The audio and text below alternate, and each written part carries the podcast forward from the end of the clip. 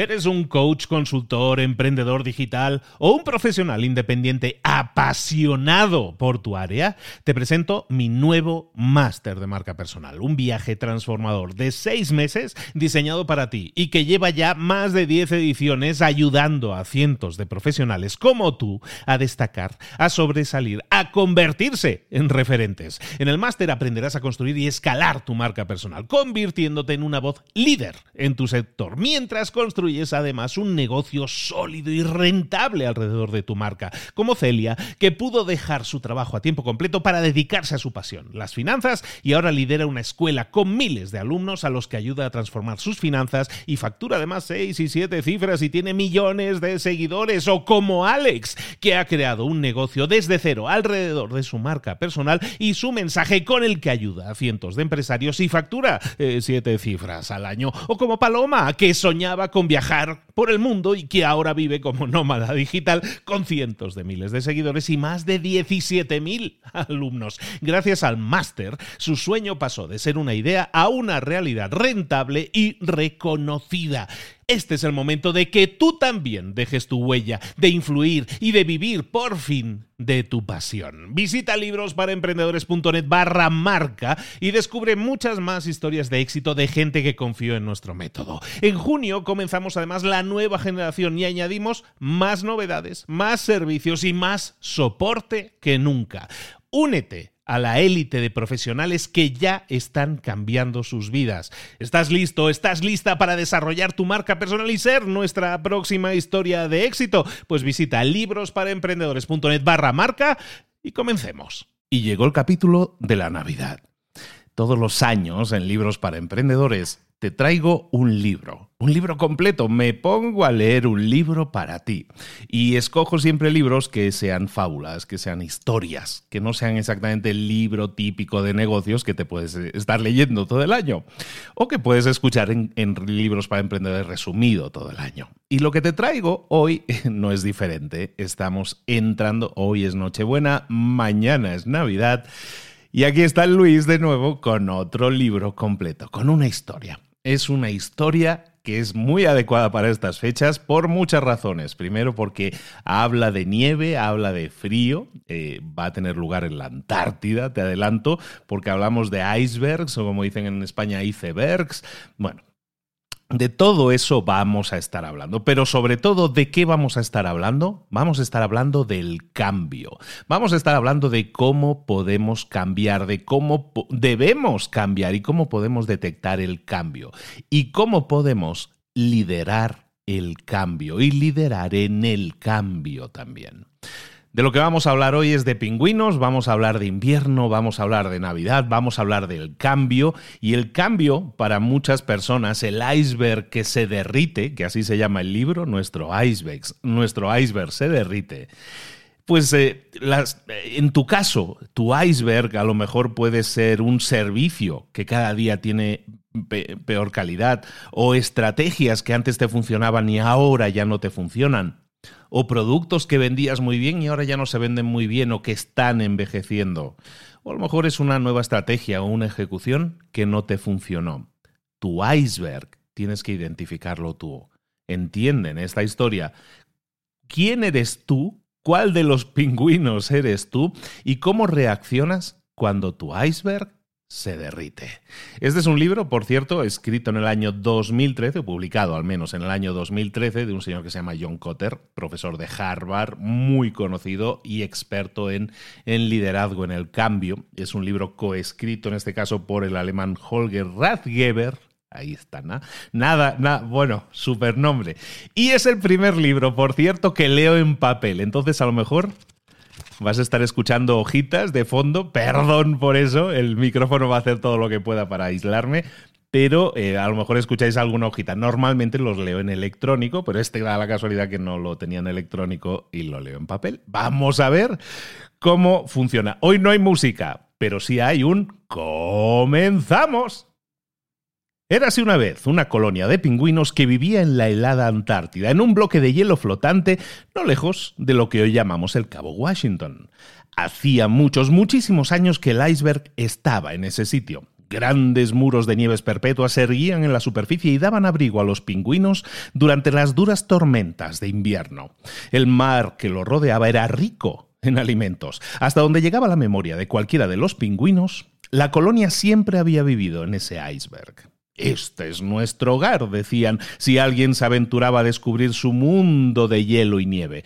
También decían, con buena lógica desde su punto de vista, y será siempre nuestro hogar.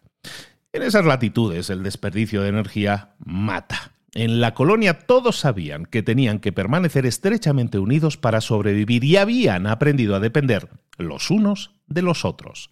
Se comportaban a menudo como si fueran una gran familia, lo cual desde luego puede ser bueno o malo. Los pájaros eran realmente hermosos. Se llamaban pingüinos, emperador. Constituían el más numeroso de los 17 tipos de animales de la Antártida. Parecían estar perpetuamente vestidos de etiqueta.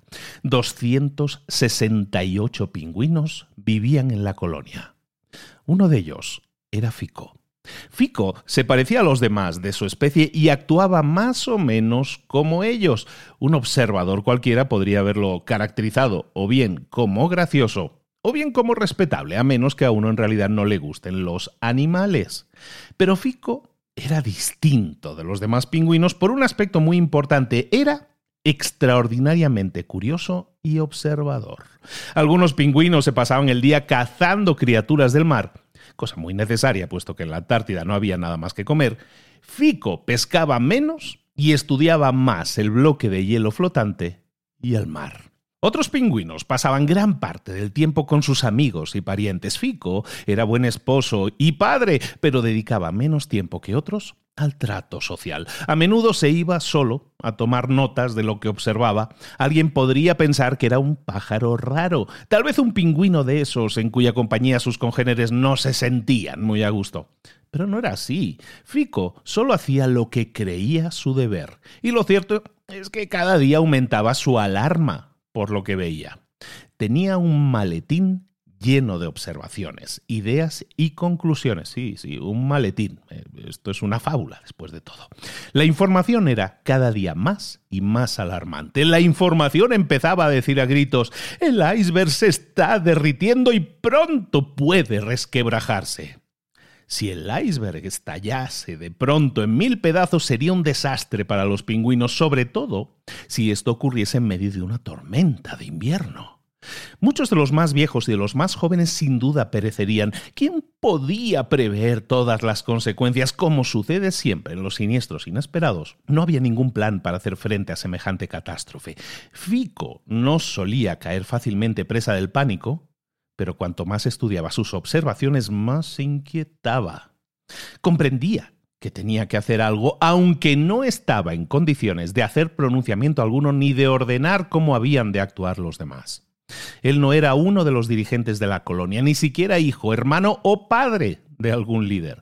Carecía, por lo demás, de antecedentes que lo autorizaran como pronosticador de bloques de hielo y recordaba muy bien cómo habían tratado los pingüinos a su amigo Enrique cuando éste se atrevió a decir que su hogar se estaba haciendo más frágil. Nadie pareció interesarse en ese asunto, y cuando Enrique trató de presentar algunos indicios, sus esfuerzos solo merecieron comentarios como Enrique, tú te preocupas demasiado. Cómete un calamar y te vas a sentir mucho mejor. ¿Frágil? Salta y rebota, Enrique. Haznos saltar y rebotar a cincuenta de nosotros a la vez. ¿Ocurre algo? ¿Eh? Algunos pájaros no hicieron ningún comentario, pero de ahí en adelante trataron a Enrique de, de, otra manera. El cambio fue sutil, sin embargo, Fico lo notó. Estaba bien claro que ese cambio no era favorable. Fico se sintió más bien solo. La colonia tenía un consejo directivo, que también se llamaba el Grupo de los Diez, presidido por el pingüino jefe. Los adolescentes tenían otro nombre para él, pero eso es otra historia.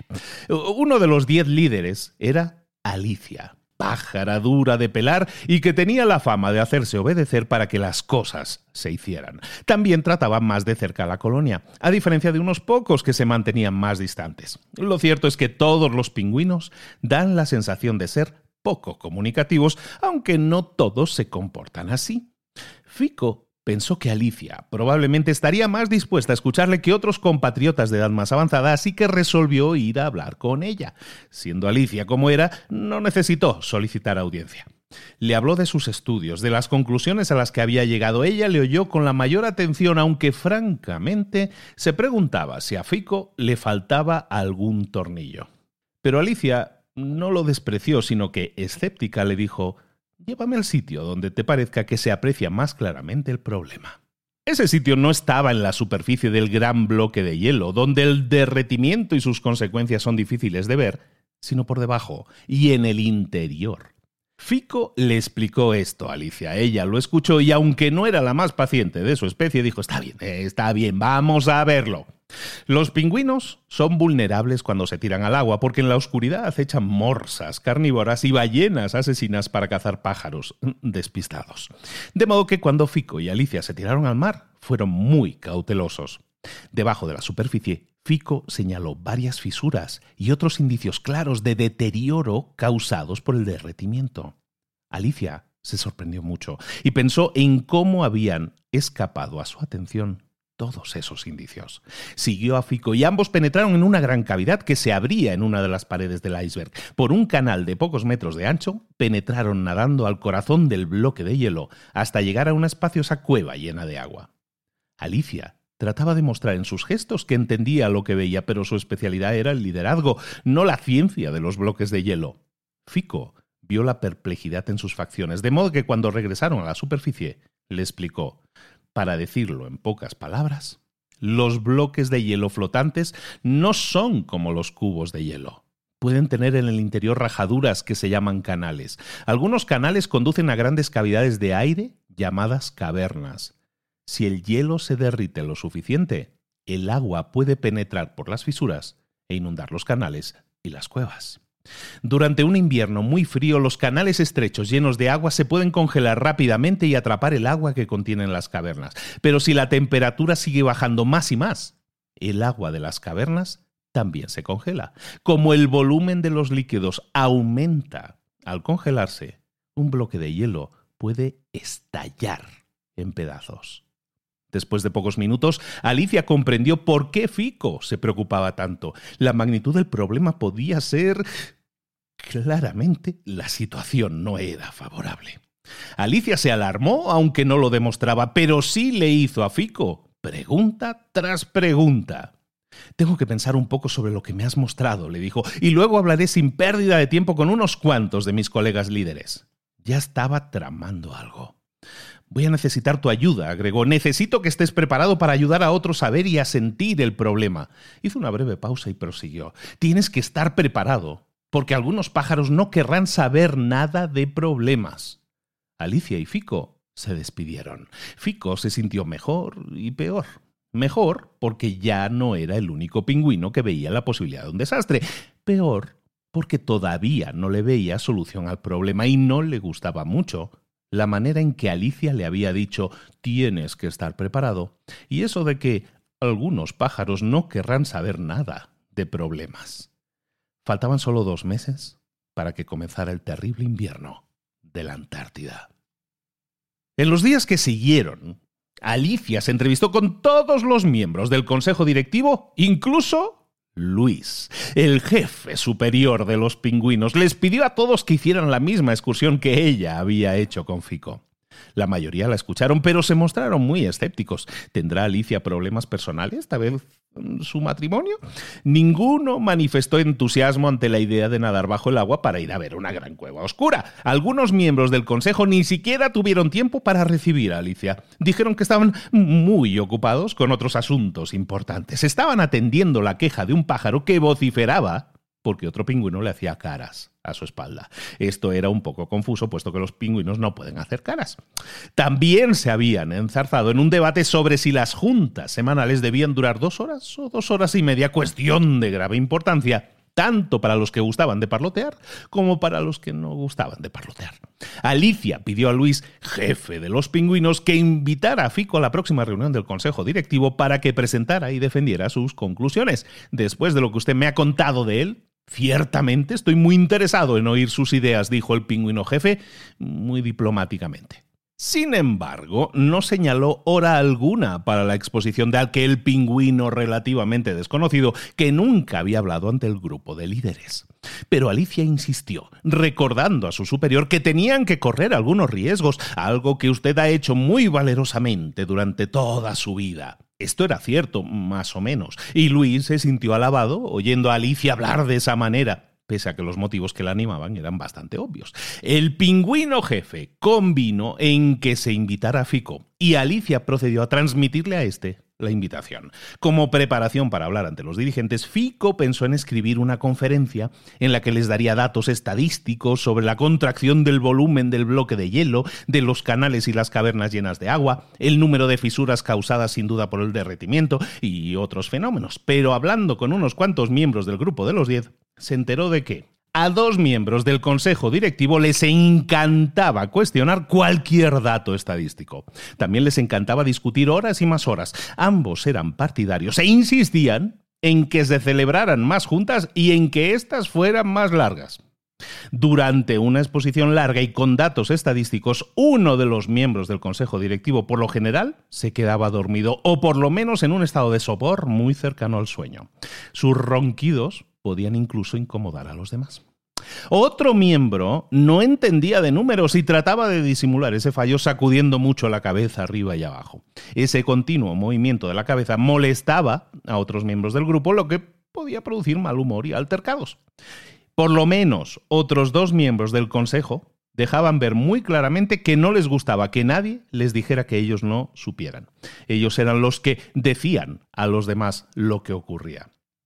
Después de mucho pensarlo, Fico eligió para la reunión una táctica enteramente distinta de su plan original. Construyó un modelo del iceberg. Medía un metro cincuenta de alto por un metro veinte de ancho y estaba hecho de hielo de verdad. La construcción le dio bastante trabajo, sobre todo porque Fico no tenía manos, ni dedos, ni pulgares que se contrapusieran. Cuando terminó, comprendió que no le había quedado perfecto, pero a Alicia le pareció una idea muy creativa y sin duda suficientemente buena para ayudar a los líderes a iniciarse en el conocimiento del problema. La víspera de la reunión, al atardecer, Fico y sus amigos llevaron el modelo al lugar donde iba a reunirse el consejo directivo, que desafortunadamente era el monte más alto del iceberg. A medio camino, cuesta arriba, comenzaron las quejas. Eh, recordadme por qué estoy haciendo esto, fue uno de los comentarios más suaves de sus amigos. Si los pingüinos pudieran refunfuñar y murmurar, ambas cosas se habrían oído en abundancia. A la mañana siguiente, cuando Fico llegó, los líderes ya se habían congregado en torno al modelo. Unos se habían enfrascado en un vivo debate, otros parecían desconcertados. Alicia presentó a Fico al grupo. Luis abrió la sesión como jefe principal de los pingüinos. Fico, quisiéramos oír qué es lo que has descubierto. Fico hizo una respetuosa reverencia, veía una disposición abierta en Luis y algunos otros miembros. Otros parecían neutrales. Unos pocos no hacían ningún esfuerzo por disimular su incredulidad. Fico reordenó sus pensamientos e hizo acopio de valor y enseguida les contó la historia de su descubrimiento, explicó los métodos de que se había servido para estudiar el iceberg, describió cómo había encontrado el deterioro, los canales abiertos, las grandes cavernas expuestas llenas de agua, todo lo cual tenía que ser consecuencia del derretimiento.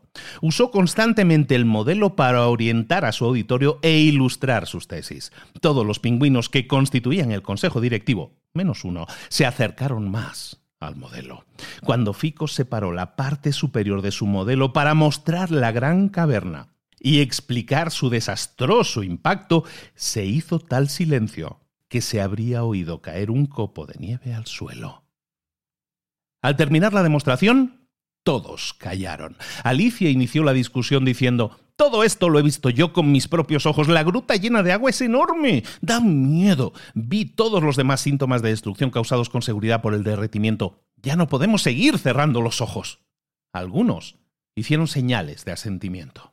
Uno de los miembros del consejo directivo era un pingüino gordo, ya entrado en años, que se llamaba No No.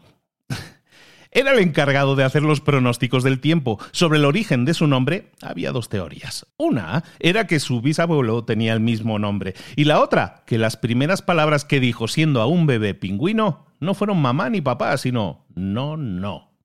No, no, tenía la fama de equivocarse siempre en sus pronósticos meteorológicos, pero este asunto del bloque de hielo, que se estaba derritiendo, era demasiado para él. Haciendo un gran esfuerzo por sobreponerse a sus emociones, habló así. Yo he venido informando con regularidad a este grupo sobre mis observaciones del clima y sus efectos en nuestro bloque de hielo, como les he dicho otras veces. Hay periodos de derretimiento que son comunes en los veranos cálidos. Durante el invierno todo vuelve a la normalidad. Lo que Fico vio ¿No cree que vio? No es nada nuevo. No hay por qué preocuparse. El iceberg es sólido y fuerte y puede resistir esas fluctuaciones.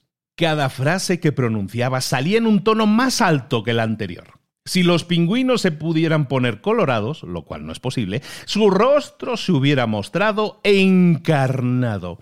Cuando Nono vio que el apoyo de algunos estaba volviendo en favor suyo, señaló a Fico y con gran dramatismo agregó: Este jovencito dice que el hielo al derretirse ha abierto ese canal, pero tal vez no lo haya abierto. Dice que el canal se va a congelar este invierno y va a atrapar el agua en una gran caverna pero tal vez eso no suceda. Dice que el agua de la caverna se congelará. Pero tal vez no se congele. Dice que el agua al congelarse siempre aumenta de volumen. Pero tal vez está equivocado. Y aun cuando todo lo que dice resultara exacto, es tan frágil este bloque de hielo que el agua al congelarse en una cueva lo puede despedazar en mil fragmentos peligrosamente pequeños. ¿Cómo sabemos si todo eso que nos dice no es más que mm, pura teoría, loca especulación, una manera de difundir el miedo? No, no, hizo una pausa, echó un vistazo alrededor y enseguida lanzó lo que él consideraba el golpe de gracia. ¿Puede este joven garantizarnos que sus datos y conclusiones son ciento por ciento correctos?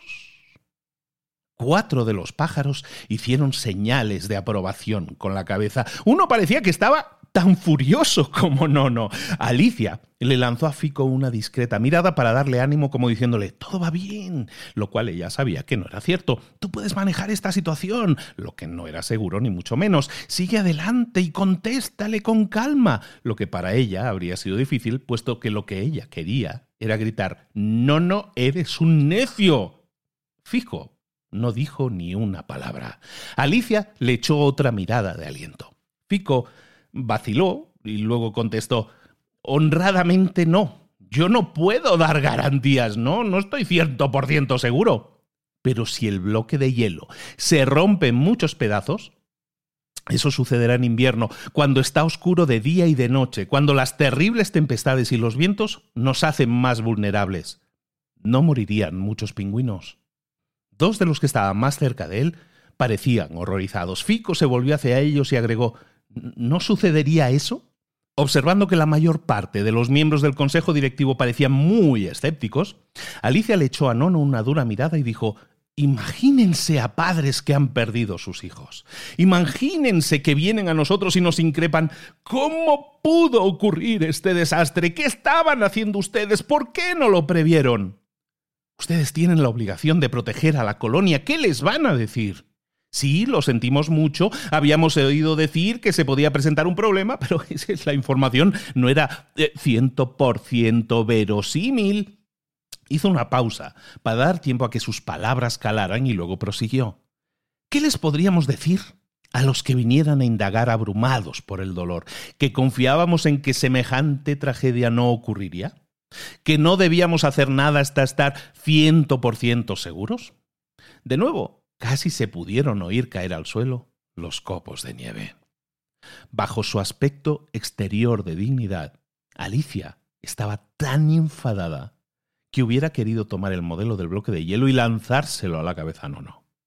Luis, el jefe superior de los pingüinos, notó un cambio en el modo de pensar del grupo y dijo, si Fico está en lo cierto, no nos quedan más que dos meses antes de que empiece el invierno para decidir cómo hacer frente a esta amenaza. Otro de los líderes puntualizó, debemos designar una comisión de miembros de este equipo para que analice la situación y busque posibles soluciones.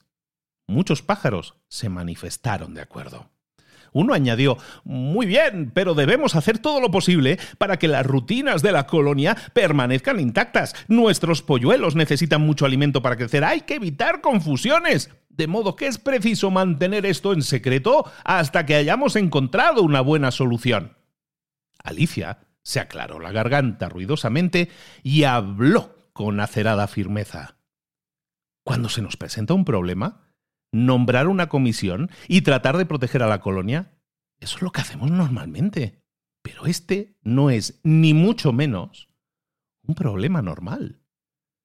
Todos se quedaron mirándola. El interrogante no enunciado era ¿a dónde va con ese modo de razonar?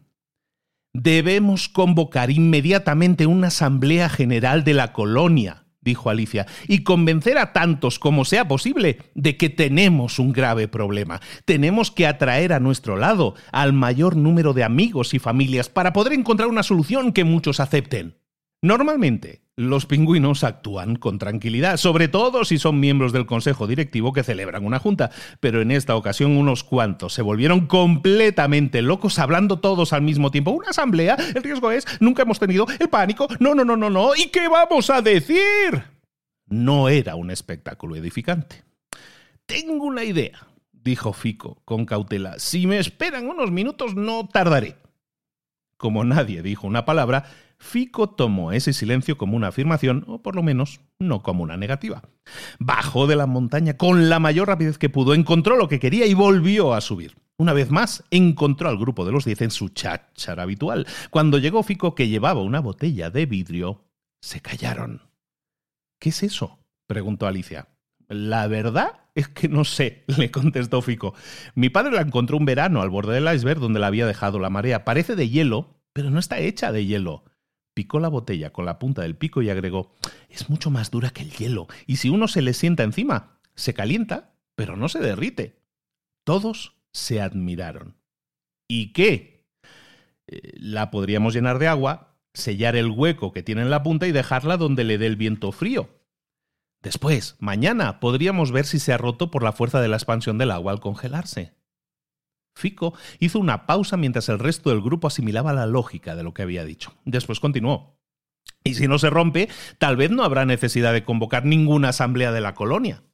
Alicia estaba fascinada. Arriesgado, pensó para sus adentros, ¿es este un pájaro sabio o qué? No, no, sospechó que era algún truco, pero no veía cómo salir del paso, y tal vez así se acabaría con tantas necedades.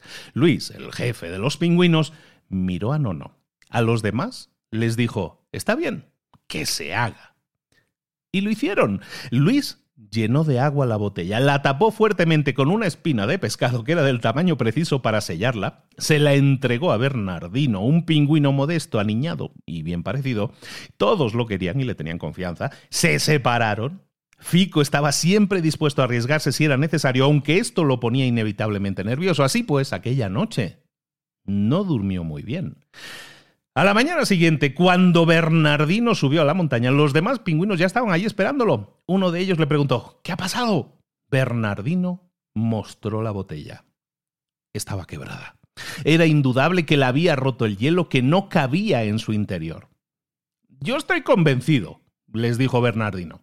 Durante media hora los pájaros se dedicaron a la cháchara. Todos, menos dos, opinaron que había que hacer algo. Uno de esos dos, naturalmente, fue Nono, eh, que dijo, tal vez haya algo de eso, pero nadie, nadie le hizo mucho caso. Luis declaró, avisad a los demás que vamos a celebrar una asamblea. Todavía no les digáis con qué objeto.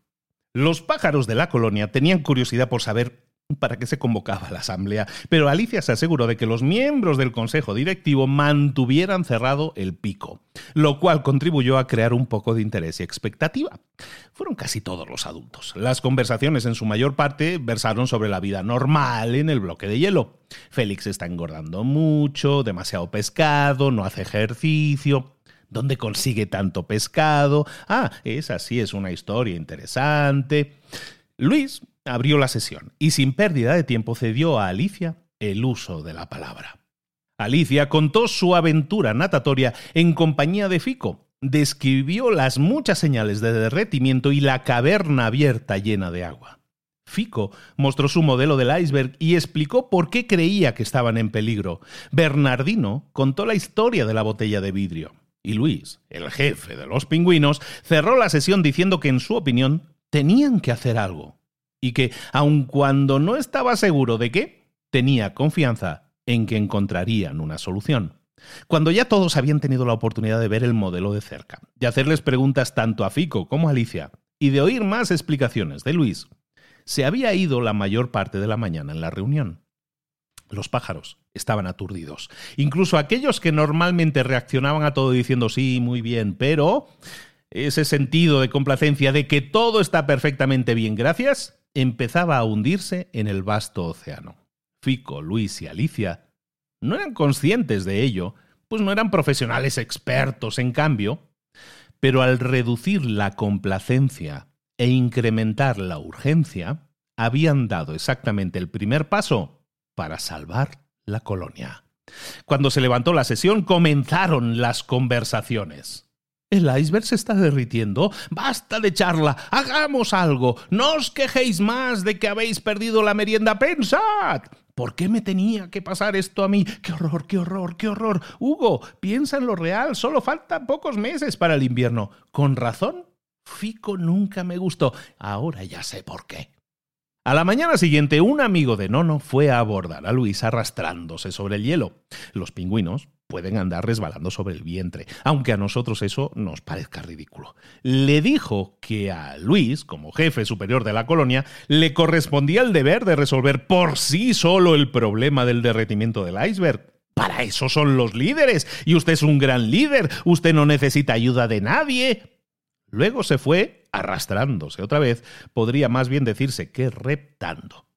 Otro pingüino sugirió que Luis delegara el problema en los pájaros jóvenes, que eran los expertos en hielo. Luis le explicó con mucha paciencia que nadie creía a los jóvenes en la colonia, que no tenían cualidades de líder y que varios no gozaban de simpatías. El pájaro que había hecho la sugerencia dijo, Entonces, ¿qué se propone usted? Luis reflexionó sobre el asunto que tenían entre manos. Después llamó a Alicia, Fico, Bernardino y otro pingüino llamado Jordán a un rincón tranquilo en la ladera noroccidental del iceberg. A Jordán se lo conocía como el profesor, porque en el consejo directivo era el que más se aproximaba a un intelectual. Si en el bloque de hielo hubiera habido una universidad, Jordán habría sido un catedrático vitalicio de la facultad. El jefe superior les dijo, la colonia necesita un equipo de pájaros que la guíen en este difícil periodo. Yo solo no puedo resolver esta cuestión. Pero me parece que nosotros cinco constituimos el mejor equipo para hacerle frente. Alicia hizo una leve señal de asentimiento. Bernardino parecía confundido. Fico estaba sorprendido de que a él, pingüino muy joven, se lo incluyera. Pero el profesor fue el primero que habló. ¿Por qué da usted por sentado que nosotros cinco tendremos éxito? preguntó. Luis inclinó la cabeza con su paciencia habitual. Alicia disimuló su irritación. Si hubiera tenido un reloj, que no tenía, lo habría estado mirando con síntomas de impaciencia. Es una pregunta razonable, dijo el jefe superior. Mírenos a nosotros cinco, profesor. Defina el reto con claridad. Haga mentalmente una lista de los puntos fuertes de cada uno. Deduzca una respuesta para su propio interrogante. Luis nunca se expresaba en esos términos, excepto cuando hablaba con el profesor. Jordán tendía la mirada al horizonte. Si hubiera sido posible oír el vuelo de sus pensamientos por su cerebro de pingüino, habría sido algo más o menos así. Luis, pingüino jefe superior, sobrada experiencia para ser sensato, paciente, un poco conservador, no se desconcierta con facilidad, todos lo respetan, menos Nono y los adolescentes. Muy listo, pero no un campeón intelectual. Alicia, práctica, muy activa, hace que las cosas se realicen, no le importa la posición de cada uno y trata a todos por igual. Imposible intimidarla, así que ni siquiera hay que intentarlo. Lista, pero no una campeona intelectual. Bernardino, aniñado, bien parecido, nada ambicioso, le tienen confianza y lo quieren. Tal vez la esposa de alguno lo quiera demasiado. Sin duda alguna no es un campeón intelectual. Fico, más joven, increíblemente curioso y creativo, bien equilibrado, bonito pico, datos insuficientes para juzgar su coeficiente intelectual. Yo, lógico, en verdad, muy lógico, instruido, fascinado con las cuestiones interesantes. No soy el más amistoso de los pájaros, pero ¿Quién quiere ser un pájaro social? Así que si el pingüino jefe es A, Alicia B, Bernardino C, Fico D y yo soy E, tenemos que A más B más C más D más E es claramente igual a un grupo muy fuerte. El profesor se volvió a Luis y le dijo, lo que usted ha dicho es notablemente lógico. Bernardino parecía confundido como de costumbre. En realidad nunca entendía al profesor, pero a Luis lo respetaba. El enfado de Alicia se calmó un poco al recordar por qué el jefe de los pingüinos era jefe de los pingüinos. Fico no acertaba a adivinar qué trama estaba urdiendo la cabeza del profesor, pero lo mismo que a Luis y Alicia, le parecía que iban bien encaminados. También le parecía que era un privilegio trabajar con ese grupo de sabios pájaros mayores. Pasaron el resto del día juntos. Al principio, la conversación fue un poco difícil. Me pregunto cuál será el porcentaje anual de merma de volumen de nuestro hogar, dijo el profesor en un momento dado. He leído que un pájaro llamado Vladibrujo ideó un método. Alicia se aclaró ruidosamente la garganta y mirando fijamente a Luis declaró Tal vez deberíamos concentrarnos en qué vamos a hacer mañana. Bernardino comentó Seguramente ese señor Vladibrujo debe de ser un pájaro muy simpático. El profesor manifestó su complacencia al ver que alguien, aunque solo fuera Bernardino, seguía el hilo de sus palabras. Luis reorientó el diálogo. Me parece que sería positivo que todos cerráramos los ojos un momento. Y antes de que el profesor pudiera preguntar qué tenía que ver cerrar los ojos con el problema que traían entre manos, agregó, Por favor, no me pregunten para qué. Toleren la sugerencia de un viejo. Esto solo durará un minuto. Todos los demás, uno por uno, fueron cerrando los ojos. Así, con los ojos cerrados, señalen todos hacia el este, les dijo Luis. Después de un momento de vacilación, todos señalaron. Ahora abran los ojos, dijo Luis. Bernardino, el profesor, Fico y Alicia habían señalado cada uno en una dirección distinta. Bernardino hasta había señalado un poco hacia el cielo. Alicia suspiró percibiendo intuitivamente el problema. El profesor dijo, ah, sí, fascinante.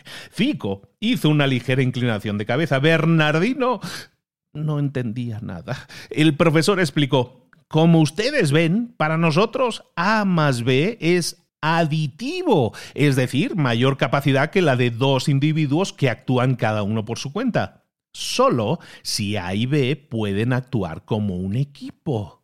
Pero nosotros respondimos como individuos a la tarea que nos dio Luis. Él no nos dijo que no podíamos ponernos de acuerdo, que no podíamos hablar ni tocarnos unos a otros. Como ustedes ven, la teoría de grupos de Float Bottom pero en ese punto, el jefe de los pingüinos interrumpió el discurso alzando las alas y diciendo ¿Quiere alguno calamar para el almuerzo? Esto detuvo al obeso profesor, cuyos ruidosos revueltos le confundían el cerebro. Bernardino exclamó ¡Qué gran idea! A los pingüinos les encantan los calamares, criaturas del mar que pueden ser de muy distintos tamaños, desde el de un autobús, como el monstruo de las 20.000 leguas de viaje submarino de Julio Verne, hasta unos pequeñitos, como un ratón. Pero estos calamares, que para los pingüinos son un bocado exquisito, son peligrosas criaturillas. Lanzan un desagradable chorro de tinta negra si se ven acosados por un depredador y se escapan. Así que en una pelea entre un calamar y un pingüino, el calamar puede ganar fácilmente. Habiendo descubierto este problema desde hace muchísimos años, los pingüinos encontraron la solución, salir en grupo a la caza de calamares. Luis fue el primero que se lanzó al agua y los demás le siguieron en rápida sucesión, a pesar de que en tierra estos animales andan con un torpe bamboleo que recuerda un poco a Charlie Chaplin. En el agua se mueven con increíble agilidad y gracia. Pueden zambullirse a más de 500 metros de profundidad, permanecer 20 minutos bajo el agua y maniobrar mejor que un Porsche de 250 mil dólares. Pero estas capacidades individuales extraordinarias no pescan calamares por sí solas. En efecto, el primero que encontraron se les escapó. Sin embargo, pronto aprendieron a trabajar bien en equipo, coordinando sus movimientos, pusieron cerco a su almuerzo y después de un rato tuvieron suficiente comida para todos, incluso para el apetito desaforado del profesor. Después de un almuerzo satisfactorio, Luis presidió una discusión en que escasamente se refirió al iceberg que estaba a punto de derretirse, ni a lo que los cinco debían hacer enseguida. Más bien, se concentró en la familia, en los seres queridos, sus esperanzas y sus sueños. Hablaron horas y horas. El profesor no se sentía cómodo hablando solo sobre la vida, sin una estructura en la conversación que le diera algún rigor, de modo que mantuvo cerrado el pico y dejó que su analítico seso trabajara tranquilo.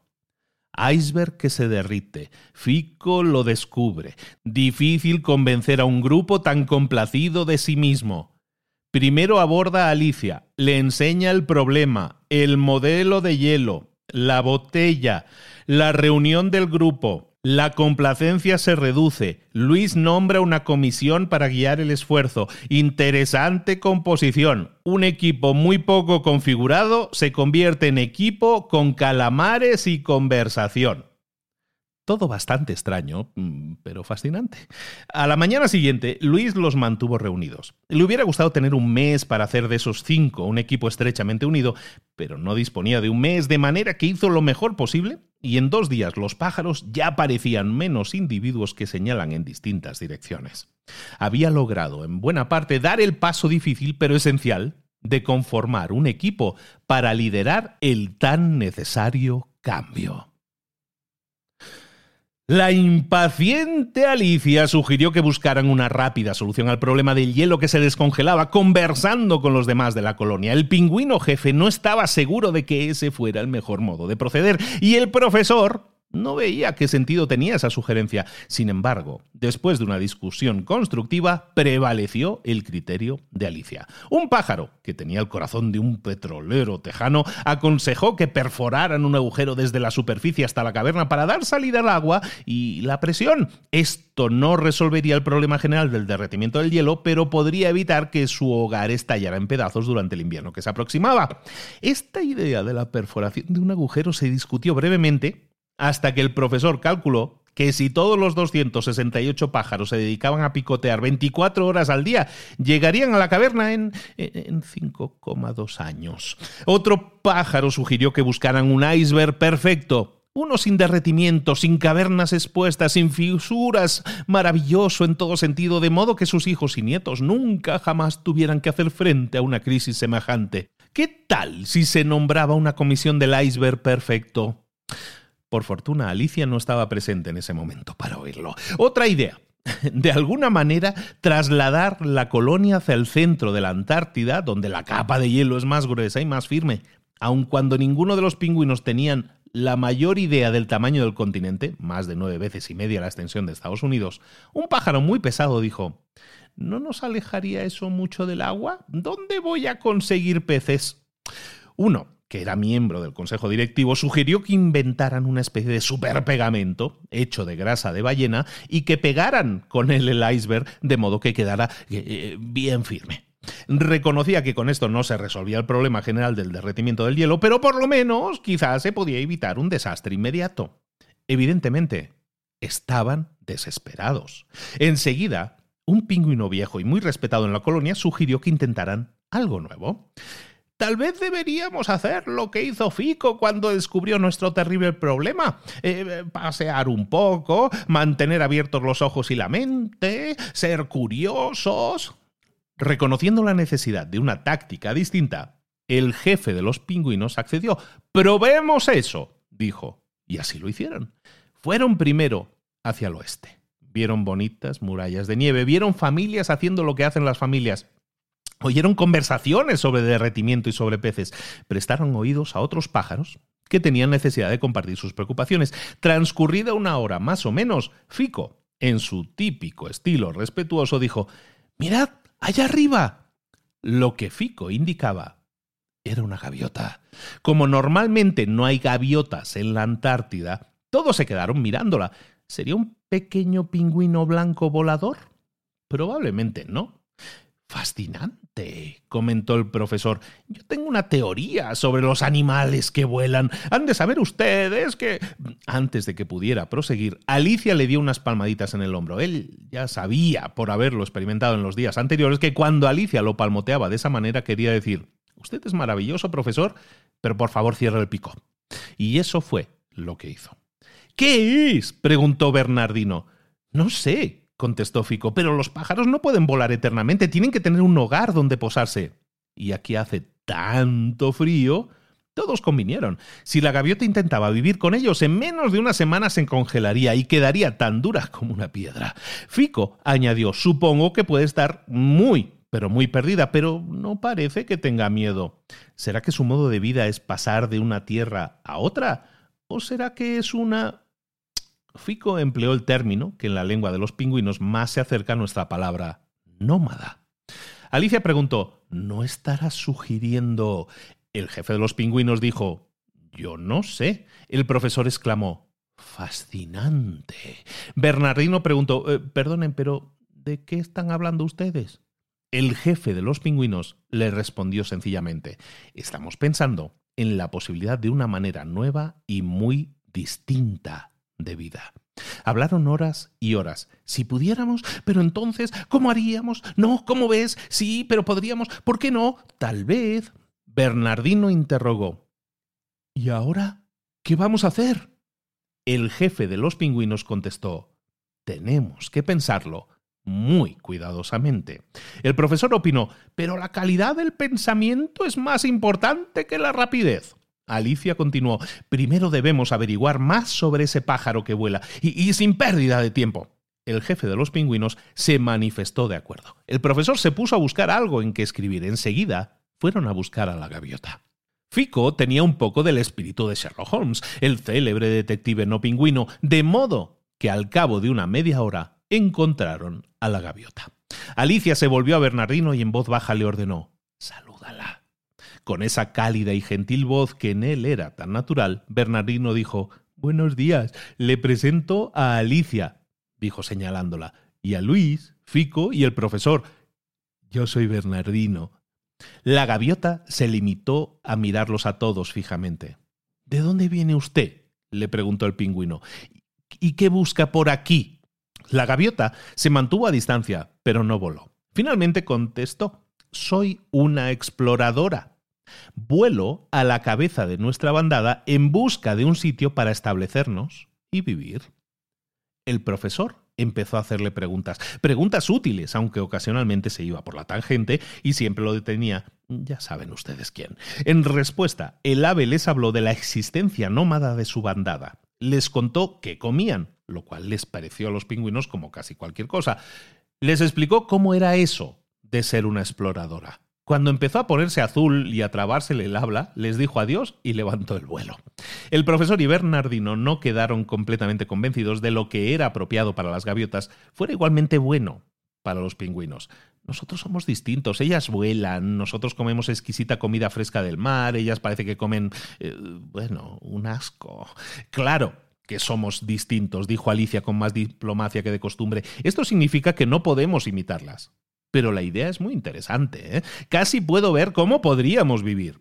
Aprenderíamos a movernos, no nos quedaríamos en un mismo lugar para siempre, no trataríamos de remendar bloques de hielo que se derriten, aceptaríamos el hecho de que el suelo que nos sostiene no puede durar a perpetuidad. El profesor hizo docenas de preguntas. Luis dijo poco, pero pensó mucho sobre el tema que se discutía y sus implicaciones. Alicia observó, eh, me sorprende que nadie hubiera pensado en esta idea tan pronto como nos dimos cuenta de que el iceberg se nos estaba derritiendo. El profesor replicó, seguramente alguien en la colonia tuvo que haberlo pensado. Mm, es una cosa tan lógica. El profesor volvió la cabeza a la derecha. Lo que vio fue Deberíamos rezarle a Rolando el Redondo, el amado fundador de nuestra colonia. Ay, si solo tuviéramos televisión por cable. Sí, es increíble, pensó el profesor después de escuchar todo lo que se decía a su alrededor. El pingüino jefe concluyó, después de vivir de un modo durante tanto tiempo, ¿por qué debería ser fácil pensar en una nueva forma de vida? El profesor se dio cuenta de que nadie había propuesto una teoría sólida de por qué su hábitat se estaba derritiendo. Habían dado por sentado que el derretimiento y la degradación habían venido ocurriendo lentamente en un largo periodo de tiempo, pero si eso no fuera cierto, ¿y si algo hubiera causado el problema súbitamente? ¿Pero qué pudo haber sido ese algo?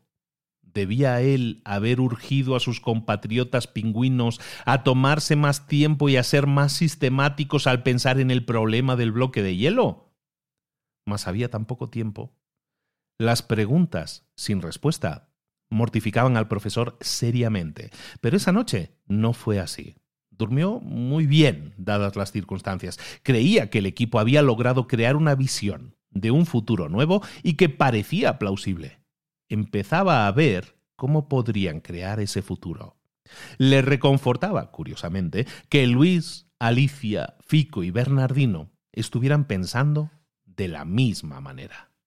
Al día siguiente, Luis convocó a toda la colonia a una reunión al mediodía. Como era de suponer a estas alturas, casi todos concurrieron. Así que, otra vez, las hambrientas focas, ya al borde de la desesperación, se quedaron sin almuerzo.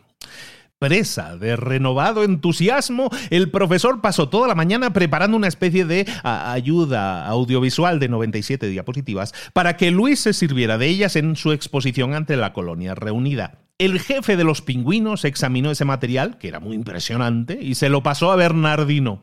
Después de estudiar el trabajo del profesor, Bernardino dijo, lo siento mucho, pero estoy un poco confundido.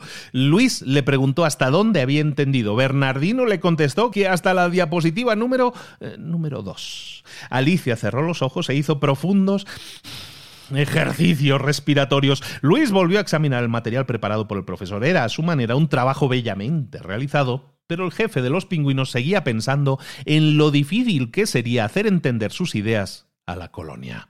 ¿Cómo se le habla a una bandada de pájaros miedosos, preocupados, incrédulos, amarrados a la tradición y faltos de imaginación? Pensó que tenía que valerse de una técnica distinta, aun cuando le resultara un poco peligrosa. No era amante del peligro, pero Luis abrió la sesión de la Asamblea Colonial diciendo compatriotas pingüinos, al hacer frente a esta amenaza, y no me cabe duda de que le haremos frente, es más importante que nunca quiénes somos realmente. La multitud se quedó mirándolo sin comprender. Decidme, ¿somos pingüinos que se respetan profundamente los unos a los otros? Se hizo silencio hasta que alguien exclamó, Claro que sí. Entonces todos los demás gritaron ¡Sí! No, no, estaba en medio de la concurrencia, tratando de descubrir qué argucias estaba tramando. Eso no era obvio todavía, cosa que no le gustaba. Luis continuó. ¿Y valoramos debidamente la disciplina? Sí, contestaron una docena de los pájaros de más edad. ¿Y tenemos también un fuerte sentido de responsabilidad? Era difícil discutir esto último. Había sido cierto a lo largo de las generaciones. Sí, asintieron ahora muchas voces.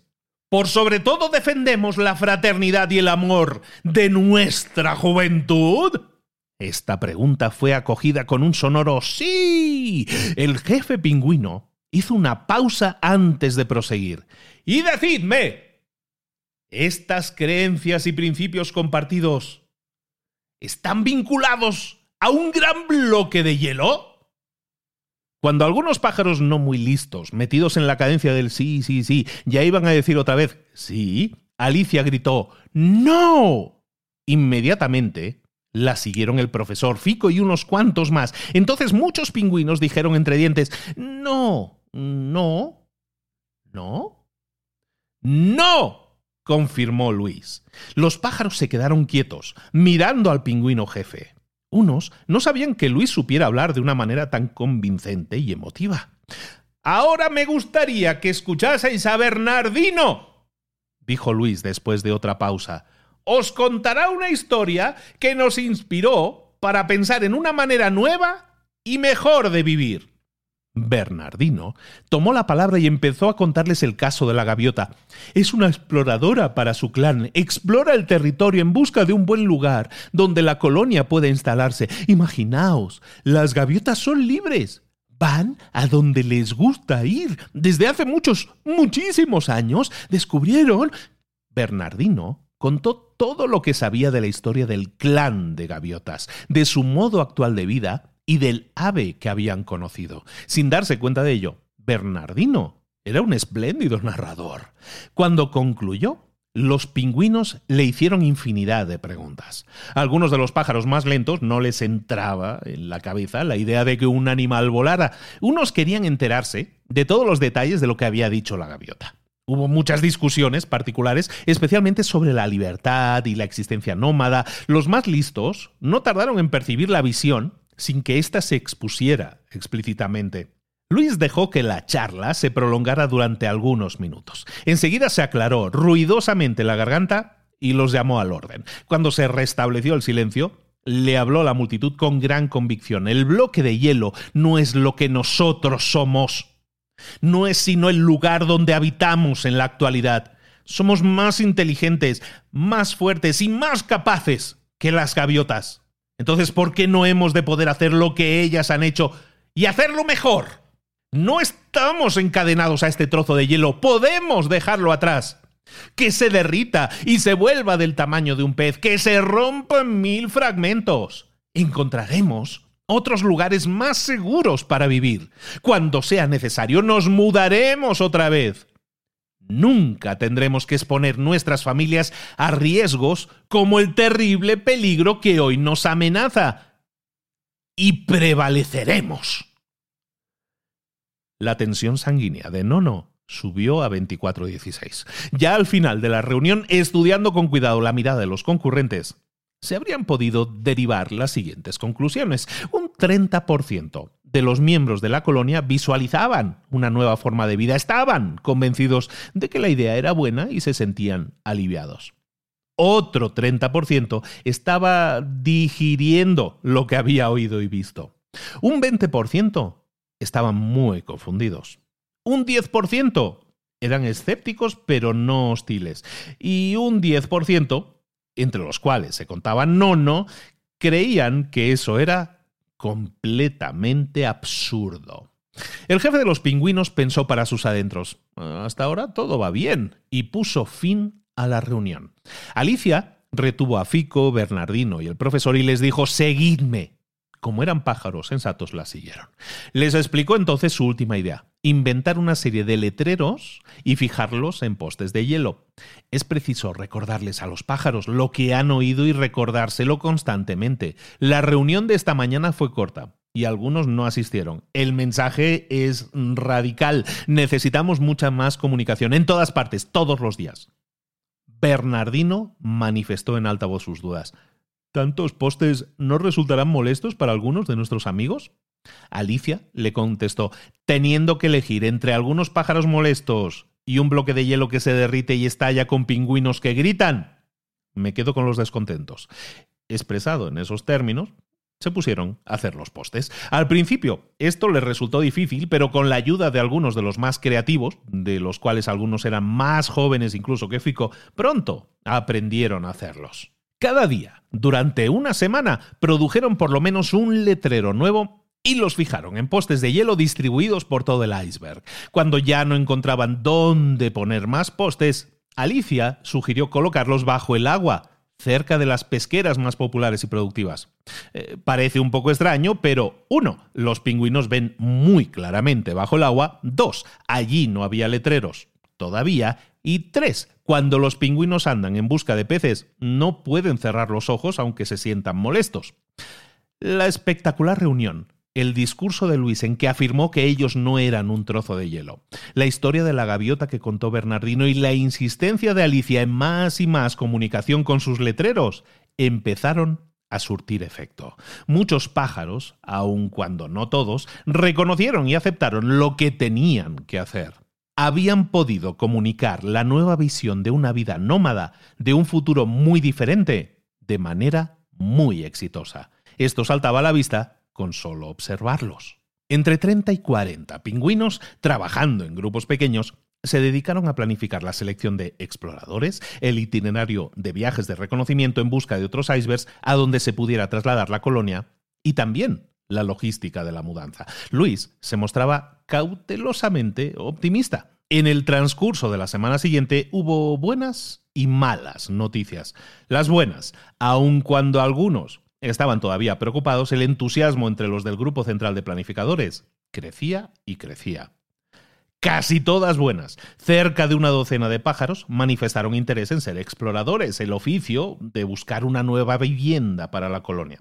Desafortunadamente, casi todos los interesados eran adolescentes, para quienes era más importante hacer más emocionante una vida que carecía de juegos de vídeo y otras diversiones que encontrar en realidad un nuevo bloque de hielo no tan buenas. Nono y sus pocos amigos parecían estar en todas partes, pronosticando tormentas y corrientes peligrosas. Muchos no hacían caso de ellos, pero no todos.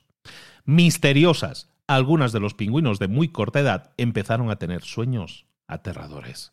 Alicia estudió este problema y descubrió que la maestra de la guardería había contraído el hábito de contarles a los niños historias de horror sobre espantosas ballenas asesinas que perseguían a los pingüinos pequeños.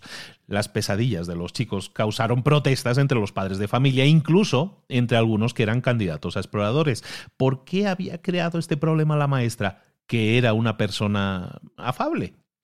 Nada misteriosas, pero tampoco útiles. Algunos miembros del consejo directivo pensaron que los exploradores iban a necesitar un jefe. Cuando empezaron a intrigar por el cargo de presidente de los exploradores, surgieron conflictos molestos entre los miembros del consejo. Noticias muy preocupantes. Los pingüinos necesitaban mucha comida a fin de acumular grasa para el invierno. Alguien observó que la difícil tarea de explorar el vasto territorio en torno a su iceberg no les iba a dejar a los exploradores suficiente tiempo para pescar. Este problema se complicaba en virtud de una antiquísima tradición existente en la colonia, según la cual los pingüinos compartían la comida con sus hijos, pero únicamente con sus hijos. Ningún adulto pescaba para otros adultos. Sencillamente eso no era de recibo. Al principio, las buenas noticias sobrepasaron a las malas, pero luego las intrigas de Nono, niños miedosos, padres de familia preocupados, desavenencias en el consejo directivo y el problema de cómo alimentar a los exploradores empezaron a tener sus efectos perjudiciales. Nono y sus amigos vieron los obstáculos y se sintieron estimulados. Tal vez si trabajaban un poco más. Amanda era una de las pájaras más entusiastas y trabajadores entre los que integraban el grupo de los planificadores. Creía en la visión de una nueva forma de vida, trabajaba 14 horas al día para contribuir a hacer la realidad, eh, pero su marido, confundido por las afirmaciones de Nono, le exigió que desistiera. Siguieron largas y difíciles conversaciones. Las pesadillas de su hijito llegaron a ser tan alarmantes que en alguna ocasión tuvo que pasar la mitad de la noche tratando de calmarlo. Cuando llegó a su conocimiento el problema de la alimentación de los exploradores, su nivel de frustración superó su entusiasmo inicial y sintiéndose impotente empezó a faltar a las reuniones de planificación y no fue la única. Ya el jueves de esa semana, otros tres faltaron a las reuniones. El viernes ese número subió a ocho, el sábado a quince. El pájaro, que presidía las juntas de planificación, trató de detener ese absentismo de sus miembros con un claro replanteamiento de los hechos. Iceberg que se derrite, necesidad de cambiar, tenemos una buena visión, hora de poner manos a la obra. La lógica era impecable, pero no tuvo ningún efecto en la disminución de la asistencia. Alicia vio que algunos de los más entusiastas se sentían descorazonados por los incontables obstáculos. Tenemos que poner remedio a esta situación, le dijo a Luis, y sin pérdida de tiempo. Luis estuvo de acuerdo.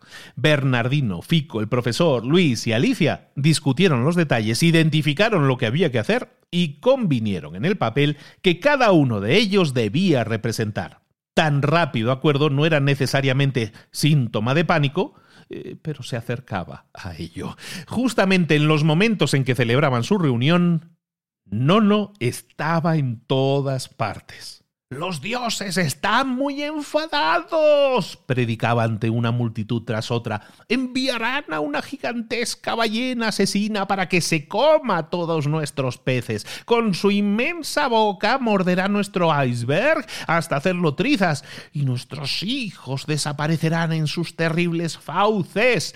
Producirá olas de 150 metros tenemos que suspender esta majadería de la vida de nómadas inmediatamente. Luis llamó aparte a Nono y le dijo que la predicción meteorológica sería más importante en el futuro y que en adelante deberían hacerla con métodos eh, más científicos. Nono le escuchó desconfiado. Por consiguiente, continuó Luis, le he pedido al profesor que nos ayude. Nono, colérico, dio media vuelta para retirarse y se encontró de frente con el profesor que ya estaba allí. ¿No ha leído el artículo de Himmlich sobre el trauma de los bloques de hielo? le preguntó el profesor. Me parece que se publicó allá por los años 60. Nono salió corriendo. El profesor lo siguió y donde quiera que iba Nono, Himmlich era de Harvard, o por lo menos pasó allí sus mejores años. Temprano en su carrera, ¡déjame en paz! Luis también trató de una manera muy directa a los que intrigaban para que se les nombrara presidente de los exploradores. Fue una discusión corta y muy firme. ¡Basta ya! les dijo. La función principal de Bernardino en el plan era hablar con la maestra de la guardería. Ella confió sus temores al pingüino a quien todos querían, temores que sin duda habían influido en la elección de los cuentos que les leía a los niños. Con todos esos cambios, dijo ella sollozando, la colonia tal vez no necesite ya una guardería y tampoco tendrá necesidad de una maestra, que ya es muy vieja para adaptarse. Estaba muy descorazonada. Bernardino la entendía muy bien y, la compadecía. Así que cuando dejó de hablar, le dijo por el contrario, los pequeños tendrán necesidad de aprender aún más en un mundo que cambia continuamente. Este espacio será, por tanto, más importante que nunca. Los sollozos de la maestra disminuyeron. Bernardino siguió hablando de la función fundamental de la escolaridad después de los cambios. Tengo plena confianza, concluyó con toda sinceridad, en que usted puede ayudarlos a aprender lo que se necesita. Usted es una espléndida maestra. Si tiene que hacer algunos ajustes aquí y allá, sé que los hará, porque quiere mucho a los pequeños. Le infundía confianza, era paciente. Con calma y franqueza, repitió sus consejos una y otra vez. Ella se sintió tan aliviada y tan contenta que le dieron ganas de darle un beso. Fue una escena realmente conmovedora. La actuación de Luis el profesor y Bernardino, con otras más de Fico y Alicia, tuvieron un efecto inmediato. Nono no hizo más maldades, aun cuando seguramente lo deseaba. Allá a donde fuera, el profesor estaba a su lado, hablando, hablando y hablando. Una regresión de seis variables ha demostrado. Si no deja de seguirme, le voy a. exclamó Nono. Sí, cómo no. Ahora ponga atención a este punto. La regresión. Y... Después de su conversación con Bernardino, la maestra de la guardería reunió a sus pequeños discípulos para contarles historias de actos heroicos encaminados a ayudar a otros que estuvieran en circunstancias difíciles y exigentes. Encontró algunas anécdotas magníficas y las contaba con entusiasmo. Les explicó que la colonia iba a necesitar héroes para hacer frente a nuevos retos y que todos, incluso los más pequeños, podían ayudar.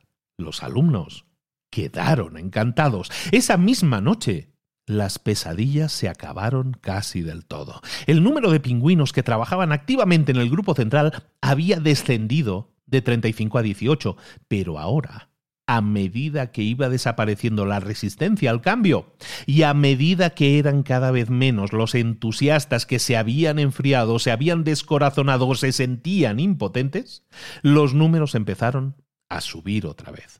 Luis calculó que se necesitaban unos 50 para llevar a feliz término todo el trabajo que había que hacer. No contaba aún con 50, pero por lo menos la tendencia iba bien encaminada. Anita no era más que una alumna de la guardería. Su idea fija eran las historias de actos de heroísmo. En cierta ocasión, regresando de la escuela a su casa, se cruzó en el camino con Alicia. Y procediendo como los niños que no han adquirido aún buenos modales, abordó tranquilamente a tan importante personaje para preguntarle Perdone usted, señora, ¿cómo puedo llegar a ser una heroína? Alicia se detuvo y se quedó mirándola, preocupada como estaba por el derretimiento, el estado de ánimo general de la colonia y el problema de alimentar a los exploradores. A duras penas oyó la pregunta. Anita, la repitió. Esta vez, en lugar de decirle que se fuera a su casa con su mamá, Alicia le contestó Si puedes hacer entender a tus padres que el jefe de los pingüinos necesita su ayuda, especialmente para atrapar peces y dar de comer a los exploradores, serás en verdad una heroína. ¿No es más que eso? preguntó la niña, con toda la ingenuidad propia de sus pocos años. Al día siguiente, la niña habló con sus amigos, y tenía muchos amigos. De esas conversaciones surgió una idea de cómo podían los niños ayudar a la colonia, a convertir en realidad una vida de nómadas. La maestra canceló unas cuantas clases regulares, rompiendo algunas reglas, y ayudó a estructurar un poco la idea. Le dieron el nombre de Día de homenaje a nuestros héroes. Algunos padres estaban nerviosos viendo tanta actividad. Dar tanto poder a todos, incluso a los niños, era algo inusitado, pero, pero a los chicos les encantaba. Pero, ¿y tus pesadillas? les preguntaban a sus hijos. Ya no tengo pesadillas, papá. Ahora voy a ayudar a la colonia. Luis le pidió a Fico que escogiera un grupo muy selecto de exploradores atléticos y altamente motivados, coordinara sus programas y los mandara en busca de posibles nuevas viviendas. La colonia necesita ver rápidamente algún progreso, le dijo, y tenemos que hacer todo lo posible para ayudar a los exploradores a idear la manera de protegerse. Es necesario que todos ellos regresen sanos y salvos lo más pronto posible. La falta de uno solo causaría un enorme desasosiego y haría más verosímiles los vaticinios de Nono. Recuérdales que ellos no tienen que escoger un sitio para vivienda, sino solo encontrar algunas posibilidades para nosotros. Los exploradores se organizaron y al día siguiente partieron a desempeñar su cometido. Fico había escogido bien. Eran vigorosos, inteligentes y sumamente entusiastas. El problema más difícil de resolver que se le presentaba a la colonia era cómo reunir una cantidad suficiente de pescado fresco para dar de comer a los exploradores que regresarían a su base cansados y muertos de hambre. Iban a necesitar una enorme cantidad de pescado fresco inmediatamente, hasta 10 kilos por cabeza, cantidad que, por increíble que parezca, un pingüino se despacha fácilmente en un solo almuerzo. Pero se interponía aquella antiquísima tradición de la colonia de que los pingüinos, uno, comparten la comida con sus hijos y dos, comparten la comida únicamente con sus hijos. Entonces, ¿Quién pescaría para los exploradores? En el vacío de soluciones prácticas encajaba la idea de Anita, la niña, de celebrar un día de homenaje a nuestros héroes. En la celebración del Día de los Héroes habría una rifa, representaciones, una banda, un mercadillo. El novedoso precio de la entrada eran dos pescados por adulto. Los pájaros jóvenes explicaron la fiesta a sus mayores. Como era de suponer, algunos adultos preocupados no captaban bien lo que oían, a unos no les gustaba mucho la idea, y había otros que ni siquiera se habían dado cuenta de que los exploradores habían salido ya del bloque de hielo.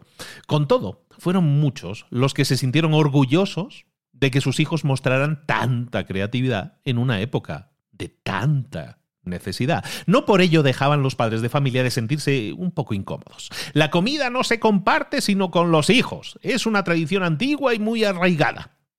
Por tal razón, los pequeños dijeron claramente que ellos iban a quedar en una situación en extremo embarazosa a menos que, uno, sus padres asistieran a la feria del Día de los Héroes y, dos, cada padre y madre llevara dos pescados como precio de la entrada. Tan pronto como algunos padres de familia cedieron y anunciaron que sí llevarían los pescados, otros pensaron que no tenían más remedio que seguir su ejemplo. La presión social opera en las colonias de pingüinos con igual eficacia que en las agrupaciones humanas. Luis programó el Día de los Héroes para que coincidiera con el previsto para el retorno de los exploradores. Desde temprano en la mañana hasta la última hora de la tarde, la feria fue todo un éxito. Los juegos, la música, la rifa y demás fueron una gran diversión para todos, pero el suceso culminante vino al final, cuando los pájaros dieron la bienvenida a los exploradores. No, no, había pronosticado que la mitad no volvería. Comida para las ballenas, les decía a cuantos le prestaban oídos. Esos tontos se perderán. Algunos pájaros hacían señales de asentimiento, de modo que él seguía diciéndolo. No, no, era infatigable. Ese día había trabajado más que nunca desde hacía años. Unos cuantos miembros de la colonia estaban inquietos y no por las triquiñuelas de Nono. Algunos seguían escépticos en cuanto a los peligros posibles, todo lo cual hizo el final del día un poco más dramático.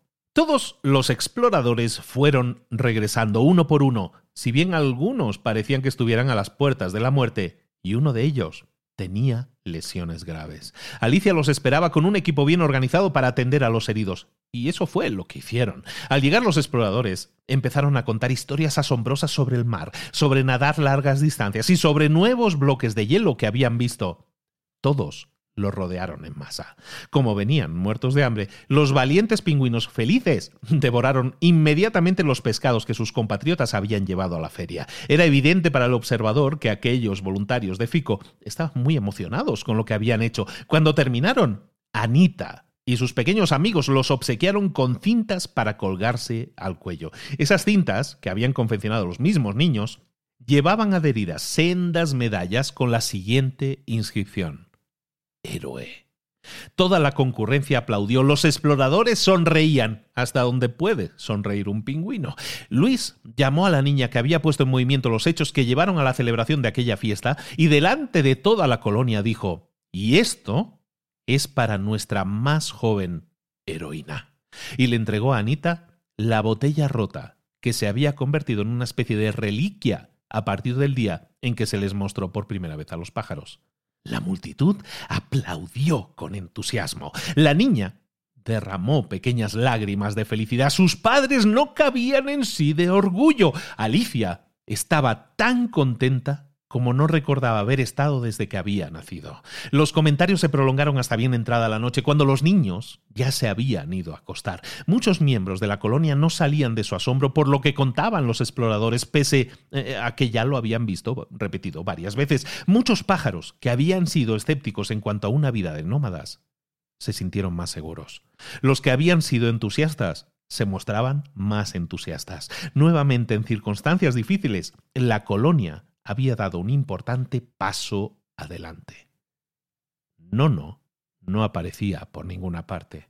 Su presencia había sido mágicamente reemplazada por la de los exploradores, condecorados con cintas y medallas.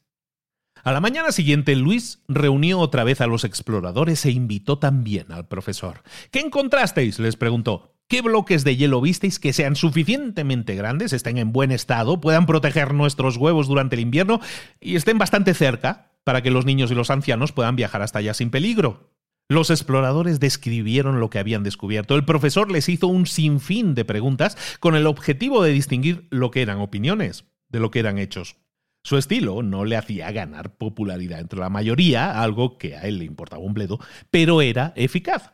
Después del Día de los Héroes, se ofrecieron más voluntarios para integrar el segundo turno de exploradores, a pesar de que la misión de elegir un solo iceberg podía resultar mucho más exigente. Entre esos voluntarios, Luis escogió un equipo y los mandó a explorar las posibilidades que había descubierto el primer turno. Muchos de los escépticos se mostraban ya menos escépticos, otros tenían todavía sus reservas, muchas de ellas razonables. Unos pocos sencillamente eran nerviosos por naturaleza. Ya casi nadie prestaba atención a Nono. Alicia era infatigable y un elemento clave para mantener el impulso del trabajo. Algunos miembros del consejo directivo se quejaban de que no tenían tiempo para atender todos los problemas que se estaban presentando. Alicia les hizo ver que la mitad de las reuniones tradicionales del consejo eran perfectamente improcedentes. Elimínenlas les dijo. Luis las eliminó. En una ocasión, hasta el jefe de los pingüinos sugirió que tal vez convendría ir un poco más despacio, pero Alicia... Alicia no aceptó esa idea. Estamos en constante peligro de perder el impulso, les dijo. Algunos pájaros ya están aconsejando que esperemos hasta el invierno del año próximo. Y entonces, si es que todavía estamos vivos, dirán que el peligro se había exagerado y que no era necesario ningún cambio. Era un buen argumento. El segundo turno de exploradores encontró un iceberg que parecía apropiado por varias razones. Una vivienda segura, no había indicios de derretimiento ni de cavernas llenas de agua, dotado de una elevada muralla de nieve para protegerlos de las heladas tormentas, cerca se encontraban buenos sitios para la pesca y estaba localizado en un paraje donde había bastantes icebergs pequeños o planicies de hielo por el camino para ofrecer a los pingüinos más jóvenes y a los más viejos lugares de descanso durante el viaje. A su regreso, los exploradores se mostraban orgullosos, entusiastas y muy felices. El resto de la colonia se sentía orgulloso, entusiasta y feliz de verlos. Ya para entonces, la tarea de buscar alimento para los exploradores empezaba a verse como parte de la rutina normal. Fue un cambio bastante sorprendente. Pidieron al profesor que fuera a evaluar más científicamente el bloque de hielo y la nieve que habían encontrado. Esa tarea no le entusiasmaba. Estaba un tanto sobradillo de peso y el viaje al nuevo bloque de hielo no era corto. Pero después de una tranquila discusión con Luis y otra no tan tranquila con Alicia, cedió y anunció que estaba dispuesto a acompañar a un grupo de exploradores. Y cumplió su palabra. Mientras tanto, la colonia se ocupaba en otras rutinas importantes, aunque gratas, como dar a luz nuevos pequeños pingüinos. Luego, el 12 de mayo, poco antes de que empezara el invierno en la Antártida, la colonia empezó la mudanza a una nueva vivienda. Apenas tenían tiempo. Hubo momentos de caos en el traslado. En una ocasión unos pingüinos se perdieron y hubo momentos de pánico, pero los que se habían extraviado se las arreglaron para encontrar el camino y regresar al lado de sus compañeros. En general, todo salió tan bien como era posible esperar. Debido a su eficiente liderazgo, Luis mereció la máxima admiración de la colonia, pero, dicho sea en su honor, no dejó que las alabanzas que recibía se tradujeran en arrogancia. Bernardino tranquilizaba a los preocupados, animaba a los desalentados, calmaba a los frenéticos y probablemente se, ganó el amor de unas diez hembras más. Pero eso, eso es otra historia. Cuando nadie daba con la solución para un nuevo problema, apelaban a Ficó para que diera una muestra más de su ecuánime creatividad. El profesor estaba feliz con su nueva posición en la colonia. Se dio cuenta, quién lo hubiera dicho meses antes, de que gozaba con la admiración de pájaros a quienes él juzgaba totalmente faltos de seso. Alicia parecía sobrevivir con solo tres horas de sueño al día y... y no, no. Predicaba la fatalidad hasta la consumación de los siglos. El invierno pasó, no les faltaron problemas. Eh, la nueva vivienda era distinta, la ubicación de las mejores pesqueras no les era familiar, los vientos se estrellaban en murallas de hielo de manera inesperada, pero los problemas no eran tan serios como habían temido. En la siguiente temporada, los exploradores encontraron un iceberg aún mejor, más extenso y con pesqueras más ricas. Era grande la tentación de declarar que la colonia ya se había sometido a cambios suficientes y que debía quedarse para siempre en su nueva vivienda, pero no fue eso lo que hicieron. Se mudaron otra vez. Fue un paso decisivo, no darse por satisfechos y no cesar en el empeño por mejorar. Como era de suponer, los preparativos para la segunda mudanza fueron menos traumáticos de lo que habían sido para la primera. Se podría pensar que nuestra historia ya terminó, pero todavía falta algo. Algunos pájaros decían que ya habían encontrado el bloque de hielo perfecto y que por consiguiente mm, las tradiciones no mueren con facilidad. La cultura cambia en las sociedades de pingüinos con tanta dificultad como en las sociedades humanas. Alicia convenció a Luis de que revitalizara el consejo directivo. Él vacilaba en hacer cualquier cosa que implicara faltar al respeto a pájaros que habían trabajado de firme durante años para ayudar y servir a la colonia. No era fácil hacer cambios preservando al mismo tiempo la dignidad de todos. Pero Alicia insistió. Y cuando Alicia insistía, bueno, Ya saben ustedes. Se impuso a los exploradores un difícil proceso de selección. También se les aumentó la ración de pescado y su posición social en la colonia mejoró considerablemente. En el sistema escolar pingüino se agregó escultismo como nuevo curso obligatorio del currículo. Pidieron al profesor que ocupara el cargo de jefe de pronóstico meteorológico.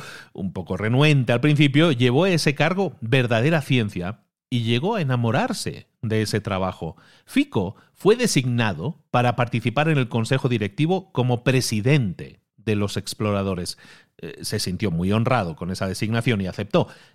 En cuanto a Bernardino, le ofrecieron varios cargos importantes. Declinó todos, pero ayudó al consejo directivo a encontrar otros buenos candidatos. Su falta de ambición se veía como gran humildad. Los pájaros le profesaron más cariño aún. Hoy, los pingüinos se mudan de un sitio a otro como nómadas. La mayoría ha aceptado esta forma de vida. A algunos les encanta, a otros jamás les gustará. Luis se jubiló y pasó a representar la figura de patriarca para toda la colonia. Goza de su tiempo libre más de lo que esperaba. Alicia ahora ligeramente más equilibrada, lo reemplazó como jefa de los pingüinos. La colonia prosperó con el correr del tiempo. Creció y creció. Adquirió mayor destreza para hacer frente a nuevos peligros, por lo menos en parte, gracias a lo que aprendió en la aventura del bloque de hielo que se derretía. El abuelo Luis se convirtió en el maestro número uno de la colonia.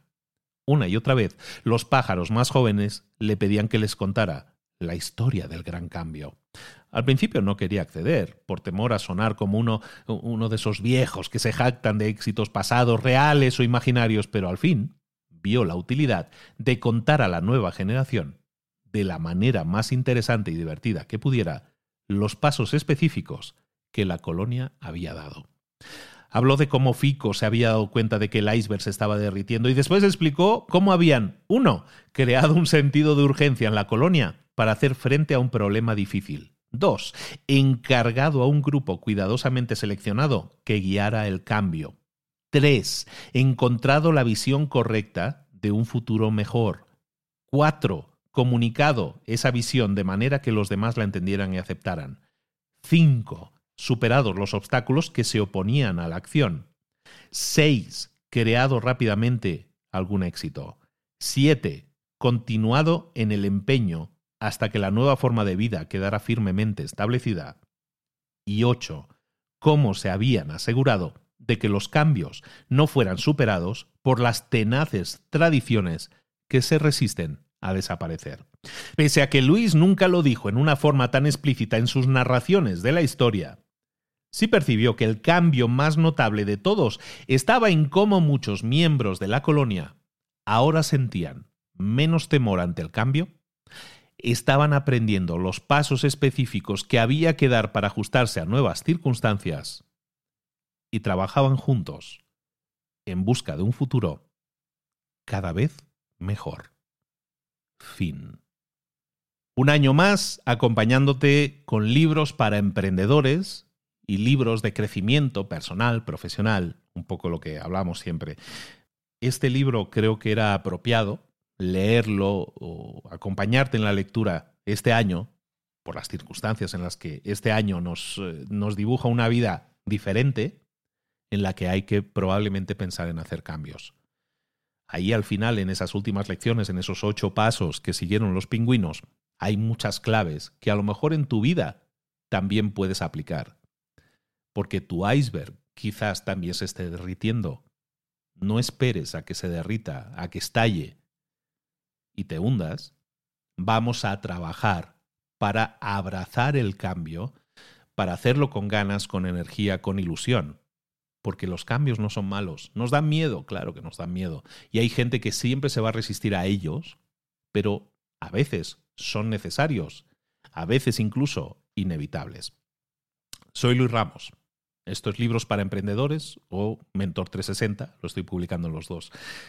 Quiero desearte unas muy felices fiestas, que te comas el año 2021 con más ganas que nunca, que abraces el cambio Y aquí estaremos.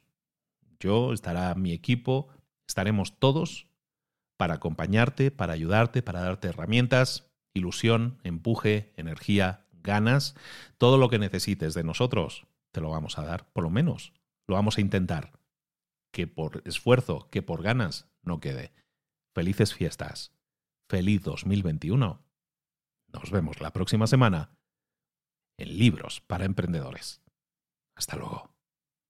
¿Eres un coach, consultor, emprendedor digital o un profesional independiente apasionado por tu área? Te presento mi nuevo máster de marca personal, un viaje transformador de seis meses diseñado para ti y que lleva ya más de 10 ediciones ayudando a cientos de profesionales como tú a destacar, a sobresalir, a convertirse en referentes. En el máster aprenderás a construir y escalar tu marca personal, convirtiéndote en una voz líder en tu sector, mientras construyes construyes además un negocio sólido y rentable alrededor de tu marca, como Celia, que pudo dejar su trabajo a tiempo completo para dedicarse a su pasión, las finanzas, y ahora lidera una escuela con miles de alumnos a los que ayuda a transformar sus finanzas y factura además seis y siete cifras y tiene millones de seguidores, o como Alex, que ha creado un negocio desde cero alrededor de su marca personal y su mensaje con el que ayuda a cientos de empresarios y factura eh, siete cifras al año, o como Paloma, que soñaba con viajar por el mundo y que ahora vive como nómada digital con cientos de miles de seguidores y más de 17.000 alumnos. Gracias al máster, su sueño pasó de ser una idea a una realidad rentable y reconocida. Este es el momento de que tú también dejes tu huella, de influir y de vivir por fin de tu pasión. Visita librosparaemprendedores.net barra marca y descubre muchas más historias de éxito de gente que confió en nuestro método. En junio comenzamos además la nueva generación y añadimos más novedades, más servicios y más soporte que nunca. Únete a la élite de profesionales que ya están cambiando sus vidas. ¿Estás listo? ¿Estás lista para desarrollar tu marca personal y ser nuestra próxima historia de éxito? Pues visita librosparaemprendedores.net barra marca y comencemos.